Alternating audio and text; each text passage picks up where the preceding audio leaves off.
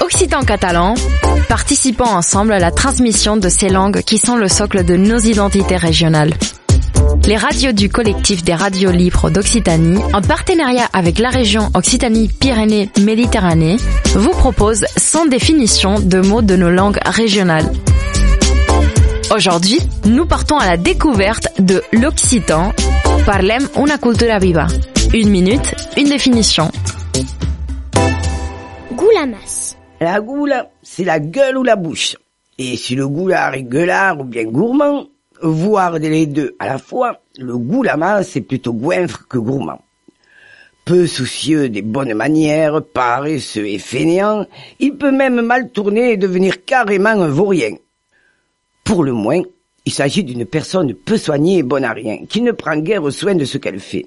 Le goulamas peut aussi désigner une souillon. N'allez pas confier un travail à un goulamas. Il le fera à la va-vite, sans aucun soin, et pourra même le laisser en plan.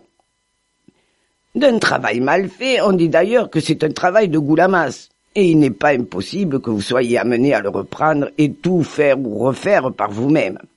On pourrait dire que le goulamas a quelques tendances antisociales, au point que certains ont pu en faire littérairement le diable en personne, le goulamas avec un G majuscule.